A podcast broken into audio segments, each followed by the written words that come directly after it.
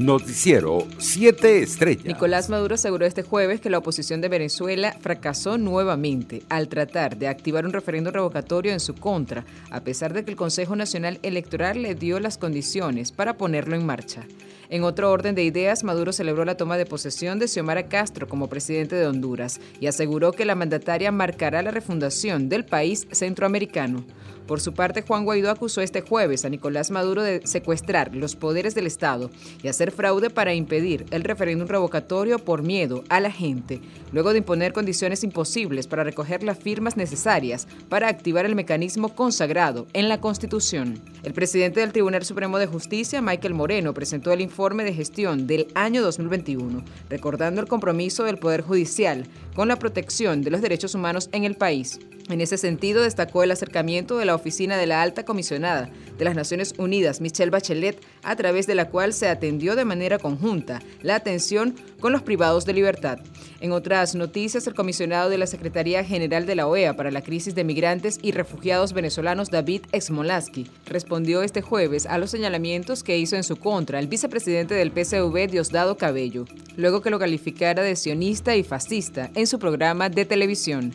Una vez más, Diosdado Cabello utiliza los medios del Estado para atacarme por mis raíces judías, promoviendo un discurso de odio violento y antisemita en Venezuela, escribió Smolaski en sus redes sociales. Internacionales. Estados Unidos anunció este jueves que pidió una reunión del Consejo de Seguridad de la ONU sobre Ucrania para el próximo lunes, en lo que será la primera ocasión en el que el órgano discuta oficialmente la actual crisis. Este no es momento de esperar y ver. Ahora se necesita la plena atención del Consejo y esperamos una discusión directa y útil el lunes, dijo un comunicado la representante estadounidense ante Naciones Unidas, Linda Thomas Griffith. En Brasil, un juez de la Corte Suprema decidió este jueves el presidente del país, Jair Bolsonaro, tendrá que comparecer este viernes ante la Policía Federal para prestar declaración dentro de una investigación por divulgar informes policiales secretos para desacreditar el sistema electoral.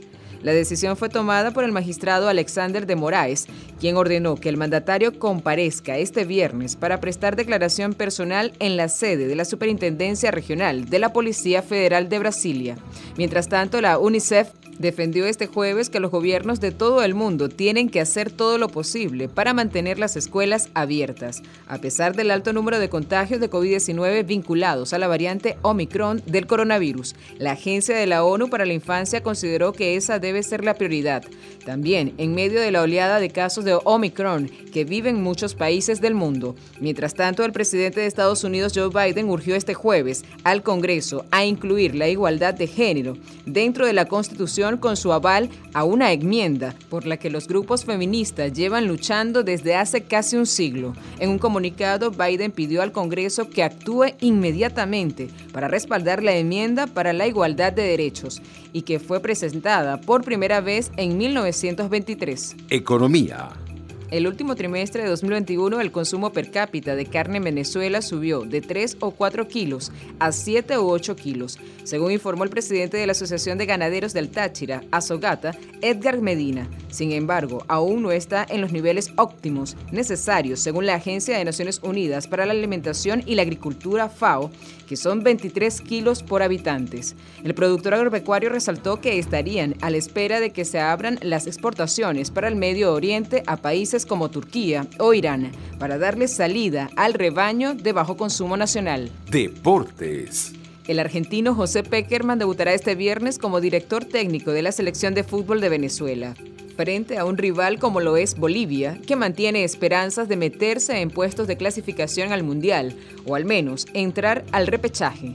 Peckerman, de 73 años, asumió el mando de la Vinotinto con la idea de construir un proyecto con vistas a la Copa del Mundo en 2026, que organizarán en conjunto Estados Unidos, México y Canadá con la selección nacional hundida en el fondo de la tabla de clasificación sudamericana rumbo a Qatar 2022, tras haber sumado apenas 7 puntos de 42 posibles. La selección de Argentina derrotó este jueves 2-1 en el desierto de Calama a Chile, que de momento ha quedado descolgado de la zona de clasificación para el Mundial de Qatar. Y en la decimosexta jornada Chile visitará a Bolivia y Argentina será local ante la selección colombiana. Noticiero 7 Estrellas.